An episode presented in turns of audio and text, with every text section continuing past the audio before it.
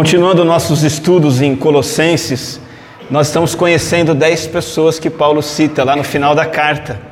Estamos aprendendo com esses personagens do capítulo 4 de Colossenses, olhando para pessoas que são exemplo e inspiração para nós no nosso relacionamento com Cristo.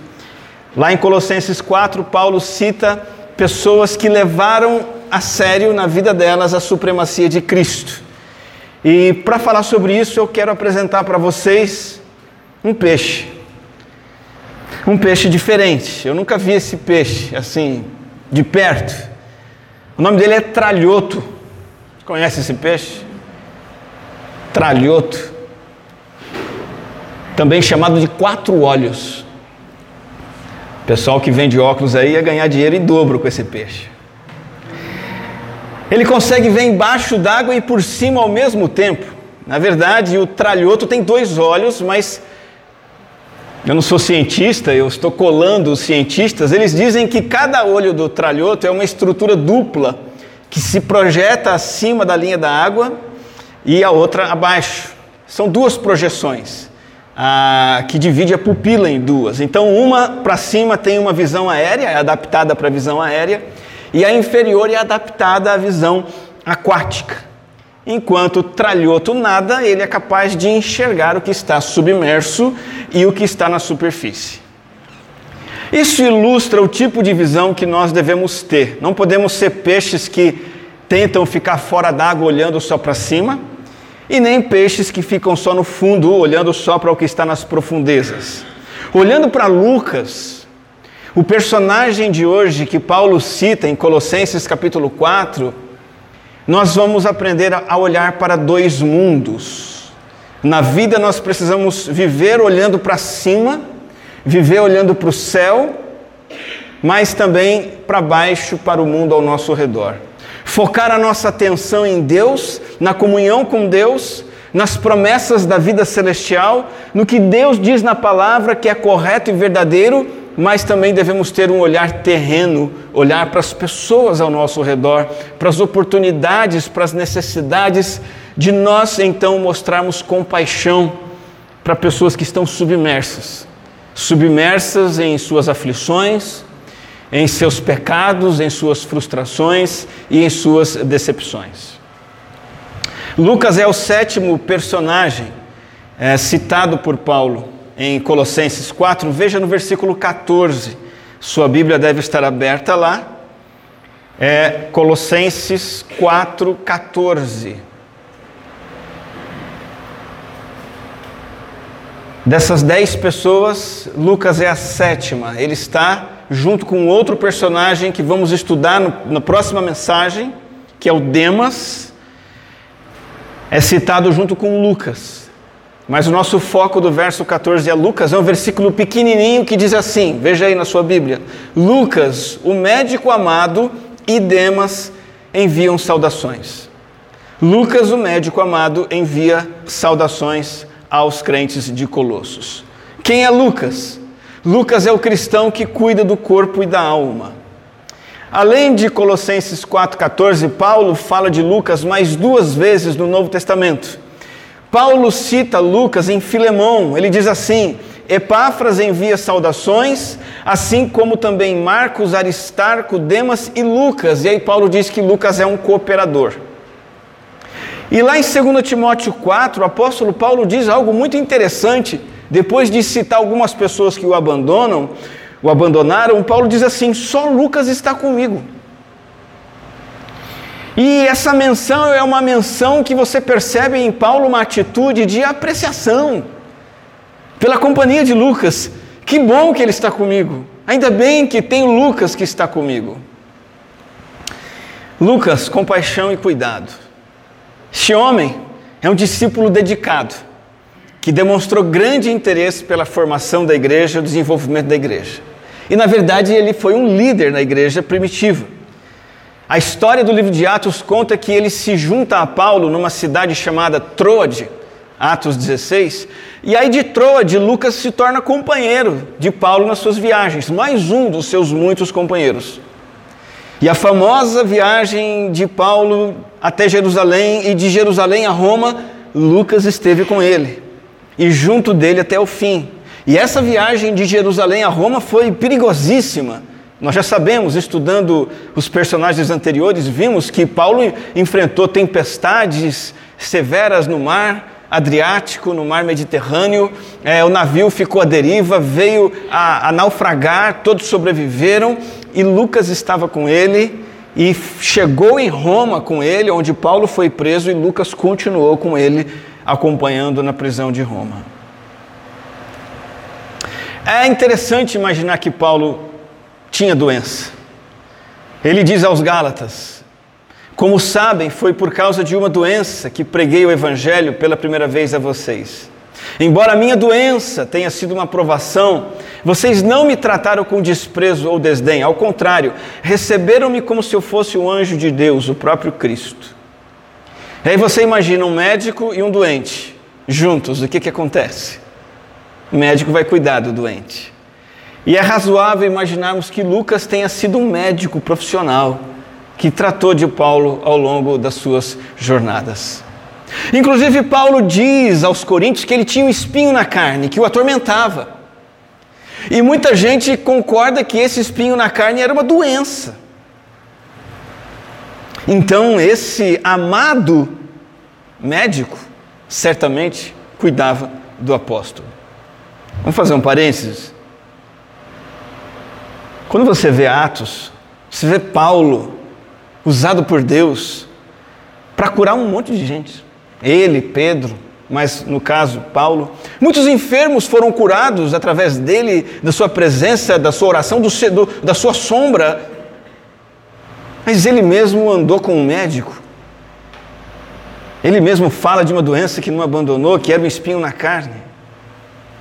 E nesse parêntese eu queria chamar nossa atenção para o fato de que as curas físicas narradas na Bíblia, no ministério de Jesus e dos apóstolos, não são uma norma para todas as pessoas, em todos os lugares, em todas as eras. Como alguns têm dito hoje em dia, necessariamente, se você conhecer Jesus, você tem que ser curado e buscar sua cura, e ele obrigatoriamente tem que te curar. Nem Paulo obteve essa cura. E mais, essas curas tinham um outro propósito mais específico dessa era de fundação e consolidação da igreja, que foi a função de autenticar a mensagem e autenticar os mensageiros do Evangelho, que é isso sim que deveria chegar a todo, todo o planeta Terra. O Evangelho da compaixão de Jesus Cristo, morto pelos nossos pecados. O Evangelho que nos torna compassivos também. É isso que precisa ser espalhado pelo mundo. Não a mensagem da cura física, a cura, as curas autenticaram a mensagem. Pois bem, fecha parênteses. Lucas é um médico amado. Além de médico amado, como Tíquico é chamado de amado, Epáfras é chamado de amado. E o que Paulo quer dizer com Lucas, um camarada amado? Imagino que se refere à amizade próxima, íntima que ele tem com Paulo. Também o fato de que Paulo olha para Lucas e se encoraja em Lucas, se anima em Lucas. E é amado porque ele se sacrifica por Paulo. Ele serve Paulo, ele ajuda Paulo, ele é um cuidador do apóstolo, tanto, tanto no corpo quanto na alma. Lucas é um peixe tralhoto. Né? Ele tem a visão celestial, mas ele tem a visão de quem está sofrendo ao seu redor. E ele pergunta: o que, é que eu posso fazer? Em que, que eu posso ajudar? Você deve saber que Lucas também é um grande escritor do Novo Testamento, além de médico. Lucas, se você pegar o Novo Testamento e dividir em quatro partes, uma inteirinha foi Lucas que escreveu. Está surpreso? 27% do Novo Testamento. No Evangelho de Lucas, ele relata a vida de Cristo o começo do cristianismo, depois no livro de Atos, a expansão da igreja. E você deve imaginar uma característica marcante desses dois livros, Lucas e Atos, que Lucas escreveu? Sabe qual a característica marcante? Exatamente, a compaixão. Dos quatro evangelhos, Lucas é o que mais enfatiza a compaixão de Jesus. E o livro de Atos mostra um evangelho de compaixão chegando aos desfavorecidos. Jesus é apresentado por Lucas como alguém que se preocupa com o fraco, com o explorado, com o marginalizado. E isso está no coração de Lucas. Por exemplo, no Evangelho de Lucas, Jesus aparece na sua peregrinação terrena, exorcizando demônios que estavam degradando pessoas. Jesus ele, ele cura a sogra de Pedro, ele tem compaixão de multidões de enfermos e os cura. Lucas conta que todo mundo que procura Jesus, Jesus, mesmo cansado, atende essas pessoas. Lucas relata que Jesus conversa com o leproso, o que ninguém fazia, se aproxima de um leproso, que ninguém, ninguém fazia, toca num leproso que ninguém tocava e cura um leproso, que ninguém jamais conseguiu fazer isso naquela época. Lucas conta a história de um paralítico que foi levado pelos amigos até ele, descido por um buraco no teto, interrompe o ensino, e Jesus não fica bravo, Jesus dá atenção para aquele paralítico e o cura. E Jesus é narrado por Lucas como aquele que vai jantar com Levi e outros cobradores de impostos, homens mal, mal vistos pela sociedade. E Jesus vai até esses camaradas. Jesus cura a mão de um homem, a mão dele estava ressequida atrofiada. Uma pobre viúva cujo único filho havia morrido, Jesus ressuscita aquele jovem. Uma mulher pecadora chega perto de Jesus, ninguém chegava perto daquela mulher. Jesus permite que aquela mulher se aproxime, lave os pés com lágrimas, enxugue os seus cabelos com seus cabelos e use perfume em seus pés. E Jesus é mal visto por causa dessa aproximação. Jesus ressuscita a filha de Jairo. Jesus multiplica o alimento para uma multidão que estava lá ouvindo o seu ensino, já não tinha o que comer. Certa vez, numa viagem, passa num povoado entre Samaria e Galiléia. Você pode imaginar que Samaria e Galiléia, ali no meio, é o pior lugar que existia na época. Jesus recebe dez leprosos no pior lugar, cura os dez, mesmo que um só tivesse voltado para agradecer. Lucas conta que Jesus recebe crianças, dá atenção a elas. Um jovem rico, desesperado com, sobre a vida eterna, quer conversar com Jesus, Jesus atende. Um mendigo que é cego, que está em Jericó, ninguém dá a mínima para aquele homem, mandam ele calar a boca porque ele está pedindo ajuda. Jesus para, atende esse cego e o cura. Um tal de Zaqueu, um ricaço que explorava os outros, chama a atenção de Jesus, Jesus dá atenção para aquele homem, vai até a casa dele. O seu inimigo que foi prendê-lo teve a orelha decepada por Pedro, Jesus cura a orelha deste homem. Evangelho de Lucas escancara a compaixão e a bondade de Deus de forma notável.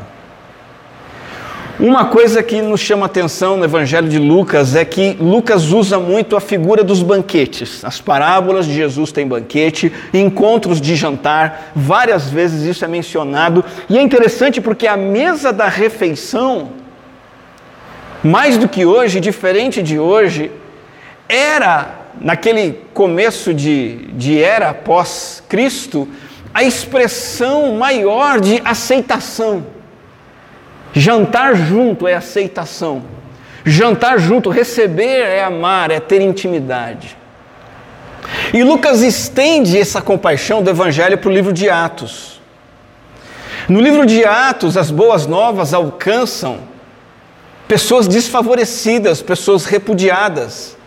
Samaritanos são alcançados com o Evangelho, recebem o Espírito Santo.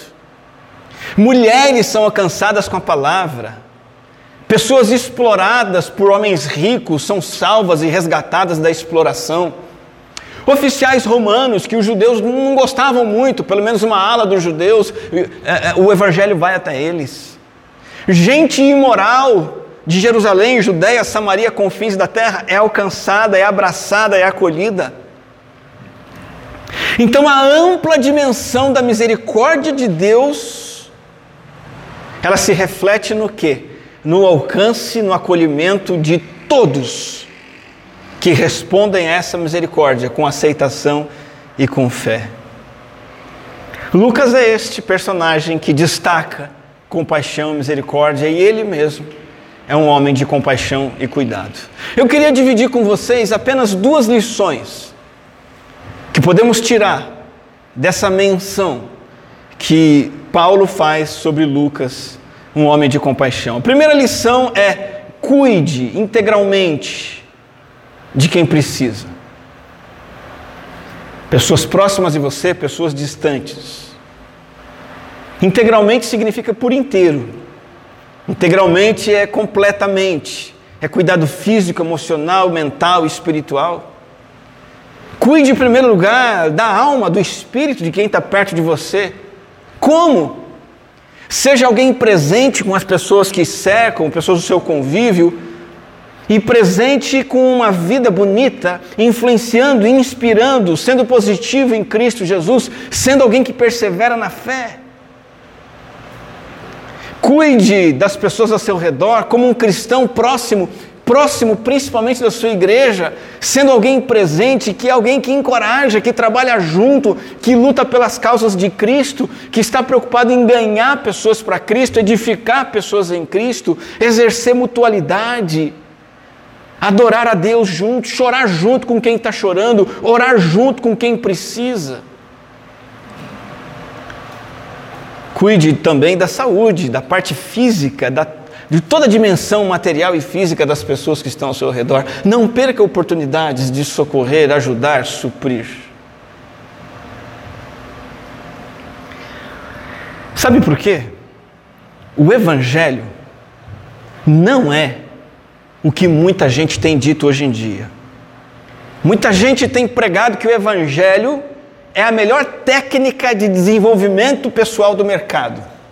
Vem para o Evangelho, você vai encontrar resposta para os seus problemas. Vem para o Evangelho, você vai obter sucesso. Vem para o Evangelho, ele é a melhor terapia de mercado, é a melhor forma de melhorar a sua autoestima. O Evangelho é a melhor forma de você se dar bem. O Evangelho é o segredo de sucesso pessoal. Se você dizer que o Evangelho é isso e só isso, isso não é o Evangelho. O Evangelho nos tira de nós, não é terapia para mim, não é autoestima para mim, não é cuidado de mim, não é desenvolvimento melhor para mim mesmo. O Evangelho me faz voltar para os outros. O Evangelho me tira de mim mesmo. O verdadeiro discípulo do Senhor Jesus Cristo ele para de olhar para si, de viver para si, obcecado consigo, idolatrando a si mesmo. O Evangelho faz com que eu comece a sentir empatia pelos outros, que você comece a sentir empatia pelos outros. Você e eu buscando o bem-estar dos outros que estão ao nosso redor. Falando em Lucas, Evangelho de Lucas, é Lucas que narra uma mudança radical na vida de um homem chamado Zaqueu. E quando Zaqueu encontra Cristo e descobre Cristo, entrega sua vida para Cristo, ele diz assim: Olha, Senhor, estou dando metade dos meus bens aos pobres. E se de alguém extorquir alguma coisa, devolverei quatro vezes mais. Sabe o que é bonito de ver? O encontro real com Jesus transformou um acumulador em um doador. Zaqueu era acumulador de mão cheia. Ele devia ter dinheiro escondido em tudo quanto é canto da casa dele. Na posição de cobrador de impostos, ele não cobrava impostos, ele extorquia impostos. E a história diz que o que um cobrador de impostos conseguisse tirar a mais era dele. E ele tinha o poder da espada para isso, ou seja, ele podia chamar a polícia. E a polícia tinha que fazer o que ele queria. E ele acumulava, acumulava, acumulava. Mas aí Jesus mudou tudo. O acumulador se transformou em doador. Metade do que eu tenho é para quem precisa. O que eu tirei dos outros eu vou devolver e vou restituir quatro vezes mais. No estudo bíblico dos homens, essa semana, nós conhecemos a história de um doutor cristão já falecido, Dr. Gary Smalley. Ele foi um pro, pro, é, proeminente escritor. Seus livros, os, os livros do Gary são best-sellers. Ele não foi um milionário, mas tinha muito dinheiro e tinha um hobby. O hobby do Dr. Gary era visitar o supermercado grande na, na sua cidade e ficar andando pelos corredores, procurando alguém que ele pudesse abençoar. Como que ele fazia? Quando ele lá escondidinho em oração, identificava um comprador que ele imaginava essa pessoa precisa dessa compra grande no carrinho, mas essa compra está além do que essa pessoa pode pagar. Gary ficava de tocaia nessa pessoa, nessa família, até essa pessoa ir para o caixa. Quando chegava na fila do caixa, de maneira mais discreta, ele, ele ia até a, a pessoa do caixa, a que cobrava, e sem que ninguém visse, ele dizia assim para funcionar: Olha, quando aquela pessoa ali concluir a compra, está aqui meu cartão, diga que alguém que não quer se identificar está pagando a compra para ela. E diga também para ela que Deus a ama. E ele fazia disso um hábito.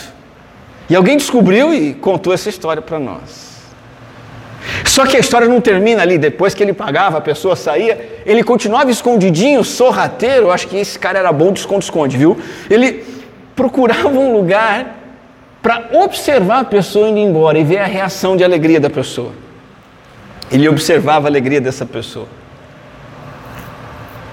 Um amigo meu até brincou: puxa vida, eu vou no mercado mais vezes para ver se, se alguém me acha lá assim, alguém, alguém desse jeito.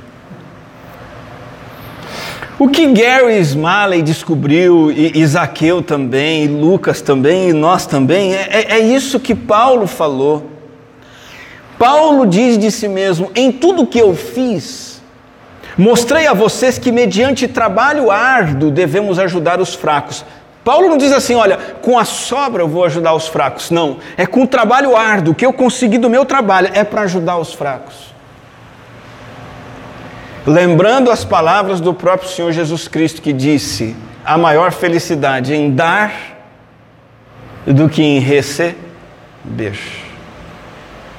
Ser generoso produz bênção e alegria, não só para quem recebe, mas também para quem doa, e ainda mais para quem doa. E cuidar requer compaixão, e compaixão nos leva a cuidar, e a compaixão nos leva a agir. E a fonte da compaixão é a compaixão em pessoa, Jesus Cristo de Nazaré, o compassivo, misericordioso, amoroso, Salvador das nossas almas. Essa é a primeira lição. Cuide de quem precisa ao seu redor e distante de vocês. Segundo lugar, a segunda lição: use os recursos que você tem em prol do Evangelho. Lucas é médico amado, e com a sua medicina, ele colaborou com o avanço do Evangelho, o cuidado do reino de Cristo e do seu povo. Medicina aliada à compaixão, medicina aliada ao amor, medicina de um homem amado. E aqui nós nos lembramos de um princípio cristão precioso na Bíblia. Nenhum médico é dono do seu talento. Nenhum motorista, nenhum vendedor, nenhum lojista, nenhum, motorista, nenhum dentista, nenhum aluno, nenhum professor, ninguém é dono de nada. Nós somos mordomos de tudo que Deus colocou aos nossos cuidados, não só do, da profissão, mas do dinheiro, dos bens, do tempo. Outra coisa que comentamos no estudo bíblico de homens essa semana foi que nós temos, de domingo a domingo, 168 horas. As 168 horas que temos por semana não são nossas, são do Senhor. Os nossos talentos também são do Senhor, os nossos dons espirituais, os nossos recursos. Agora, foi um Deus compassivo que te deu tudo que você tem, tudo que você é, tudo que você faz, tudo que você sabe, certo? foi um Deus compassivo. Você acha que o Deus compassivo que te deu, te deu tudo isso espera que você e eu usemos tudo isso de forma egocêntrica, gananciosa, pensando só em nós mesmos? Ou esse Deus generoso nos deu tudo isso para nos dar o privilégio de sermos generosos como Ele é? Qual é a sua aptidão? Quais são? Você tem mais de uma, tenho certeza. Suas especialidades, sua paixão, sua profissão. Pode ser serviço braçal, pode ser fazer churrasco, cantar, tocar algum instrumento, atuar na área de educação, na área de saúde, mexer com plantas, com manutenção, sei lá o que. Consagre ao Senhor. Use para o Senhor, para o avanço do Evangelho. A pergunta é como? Uma história para ilustrar. Um dos missionários por quem oramos hoje, o Reinaldo Bui, é um dos mais antigos lá em Paulo Afonso. Ele usa aulas de violão como estratégia evangelística. Só que tem um porém. Dizem, os amigos íntimos brincam com ele, né? Além de não saber tocar violão, você é surdo. Parece que o Reinaldo Bui não toca muito bem e, e ele precisa de aparelho auditivo. Você imagina o que, que ele está ensinando para os alunos, né? Mas mesmo sendo um pouquinho surdo e mesmo sabendo tocar direito, ele usa isso para abençoar pessoas, se aproximar de pessoas. É interessante que servir no reino não é para super tocadores de violão, super oradores, super isso, super aquilo. É para gente humilde, que entrega o que tem para o Senhor e faz o que pode para o Senhor. Concluindo essa mensagem, irmãos, podemos perceber que estão brotando para todo lado necessidades de cuidado integral de outras pessoas. Necessidades que são oportunidades. O projeto missionário da Igreja Fonte no Sertão tem crescido. Junto com esse crescimento, cresce também a, a necessidade de investimento. Nós temos que continuar investindo, doando. Nossas ofertas mensais para esse projeto missionário precisam crescer mês após mês. Que tem mais alunos se chegando da escola Dionísio. Tem mais sertanejos sendo alcançados, tem mais demanda acontecendo. E até que a igreja de lá se torne autossustentável, nós temos que investir. A Vila Minha Pátria já está instalada em Morungaba, já tem mais de 10 dias que está aqui. Antiga pousada Maricota. Se você, se você ouvir o valor do custo inicial só para trazer e, e, e, acolher esses refugiados até agora, você cai de costas. É um ministério que precisa de apoio. No momento, nosso apoio financeiro é enviado ao projeto missionário da Igreja Fonte, mas como um projeto de Deus do nosso lado, nós estamos trabalhando juntos. Eu fiquei impressionado com o que Deus permitiu que o Neemias arrecadasse de cesta básica só fora da igreja. E que foi levado sexta-feira. Um bocado de coisa. Mais o tanto de roupas e alimentos que tínhamos aqui. Foram levados na sexta-feira.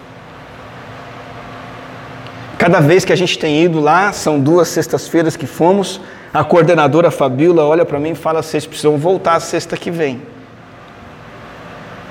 Esse momento que vocês estão fazendo com eles aqui é preciosíssimo. Já já nós vamos falar no final do culto sobre isso. Agora a chácara reviver. Chegou até nós, chegou o pedido de ajuda. Nós temos um projeto com escolas públicas funcionando. Mel que eu temos nos desgastado aí de quarta-feira com esses alunos. Pessoas necessitadas vivem pedindo ajuda. Qual vai ser a nossa resposta? Tem três. Primeira, é a gente se esquivar. Primeira resposta nossa, fala, não, é muita coisa, isso não é comigo, vou cuidar da minha vida. A segunda resposta é pior do que se esquivar, é criticar. Ô pastor, é projeto missionário, é Afeganistão, é, é drogado, o que mais? Vai, vai abraçar o mundo? Quem dera. A terceira resposta não é nem se esquivar, nem criticar, é amar. É amar. Deus, o Senhor está mostrando a oportunidade de servir. Vamos servir.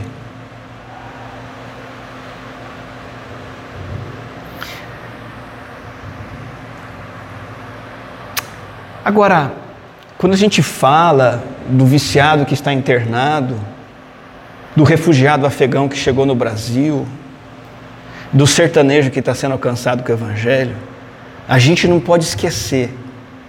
E até antes disso, a gente tem que se lembrar que a nossa compaixão precisa começar com as pessoas que estão do nosso lado. Porque se eu sou alguém que faço doações para quem está distante de mim, mas sou rude, indiferente, mal-humorado com as pessoas com quem eu convivo, isso não vale de nada. Porque compaixão, antes de tudo, é um estilo de vida. Compaixão não é como uma ala da igreja cristã ensinou, a compaixão como a caridade que você pratica aqui e acolá. Não, compaixão é um estilo de vida. Por exemplo, compaixão é um desafio para quem é casado. Não é? O cônjuge da gente, sobre quem muito facilmente, muito rapidamente a gente desenvolve uma atitude de decepção, reprovação, crítica. Um relacionamento que às vezes se torna um relacionamento de disputa, cobrança. A compaixão precisa começar na maneira como eu trato minha esposa. Você é esposa, como trata seu marido. Peça a Jesus um olhar compassivo para com a pessoa com quem você é casado, casada. E tem atitudes de compaixão, palavras de compaixão, ações de compaixão, de cuidado, de valorização. Um homem, uma experiência verídica, um fato verídico, ele estava com uma crise conjugal que se arrastava por muitos anos. E ele viu tudo mudar da água para o vinho quando o, ele entendeu, o conselheiro entendeu a situação, o pastor que o aconselhava, e ele entendeu o que o pastor disse. O pastor disse a ele assim: Olha, Senta com a sua esposa, olha nos olhos dela e diga o seguinte: querida, eu tenho falhado com você, mas eu tomei a decisão de que a partir de hoje, pelo resto da vida, eu não vou fazer nada nem falar nada que te cause dor, sofrimento ou frustração. Pelo contrário, vou fazer tudo que estiver ao meu alcance para que você se sinta feliz e esteja bem. Coragem uma vez um camarada disse assim, pastor, se eu falar isso para minha esposa, eu estou perdido. Por quê? Porque ela vai me cobrar isso no minuto seguinte. Vai jogar na minha cara, ah, mas você prometeu. Tem que ter coragem para falar um negócio desse. Realmente tem que dar a cara a tapa. Só que esse camarada foi além, ele, ele fez o que o conselheiro disse. O conselheiro disse assim: fala para sua esposa. E ele disse: querida, eu peço que você me diga Faça uma lista. O que é que eu tenho feito que deixa você triste, decepcionada, chateada, desapontada? Eu quero abrir mão disso tudo. E eu quero que você me dê uma outra lista do que, é que eu posso fazer para você se sentir bem. E a mulher fez as duas listas. E ele, cheio de espírito, porque se não é cheio de espírito, não dá. O homem por si não consegue. Cheio de espírito foi e começou a seguir tudo aquilo que a esposa tinha dito. Começou a exercer compaixão na vida conjugal e o casamento mudou. Compaixão por quem está perto. Filhos. Quantos filhos estão, estão sofrendo em silêncio, não têm atenção dos pais, privados da companhia dos pais, do apoio, do conselho dos pais? No projeto Escolhas numa das aulas do início do projeto, a gente pede para os alunos escreverem um poema. Chama poema Eu Sou. Todo ano que eu leio esses poemas, eu sempre acabo me emocionando, porque cada vez mais poemas dos alunos adolescentes expressam uma tristeza por uma lacuna, justamente a lacuna dos pais. Pais sem compaixão. Muitos desses têm a lacuna da morte do pai e da mãe. Mas outros têm a lacuna do divórcio, do afastamento, do abandono mesmo. Às vezes o abandono literal de virar as costas embora, às vezes aquele abandono ah, não declarado, em que o pai e a mãe não dá atenção para o filho, para a filha. Falta de compaixão. Estava no quintal hoje, eu, eu fui ajudar a Isabela e a Talita a limparem a casinha do cachorro. Eu cheguei na hora certa. Elas já tinham limpado tudo, estava sentado na sombra. Aí eu sentei na sombra com elas. Olha que pai compassivo, né? E aí, sentado com elas, jogando bolinha para o cachorro e tal, a Bárbara no gramado, uma, uma caixote fazendo comida, com folha, com coisa do quintal lá, água suja, uma coisa danada. Ela falou assim: pai, vem que senta aqui mais perto. Eu fui mais perto da escada fica olhando para mim fazer comida. Olha só. Fica olhando para mim. É isso que o filho quer. Fica olhando para ele. Dá atenção a ele, se importar com ele. Eu queria que você permitisse que o Espírito Santo inspirasse você, em você, sentimentos de compaixão pela sua avó, pela sua tia, pelo seu pai, pela sua mãe, pelo seu filho, pelos seus irmãos. Que você saísse daqui, não mais com uma pessoa azeda, ácida, briguenta.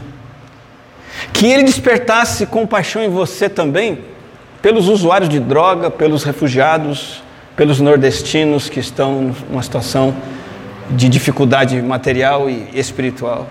E que o Espírito Santo inspirasse compaixão e também atitudes de cuidado pelos outros. E que você hoje se torne um peixe tralhoto. E que você viva assim. Um peixe tralhoto. Mantenha seus olhos em Deus. Foque no Senhor. Leia a Bíblia diariamente, ore, Contemple as promessas de Deus, viva uma vida espiritual, olhos para o céu. Mas mantenha seus olhos atentos no que está submerso, dando atenção para as pessoas carentes ao seu redor. Vamos orar? Graças te damos, ó Deus, por esse desafio da tua palavra, nos mostrando a vida que o Senhor espera de nós. Queremos, ó Senhor, viver dessa maneira com essa compaixão, com essa misericórdia, com essa atitude que o Senhor mesmo teve para conosco. Em nome de Jesus. Amém.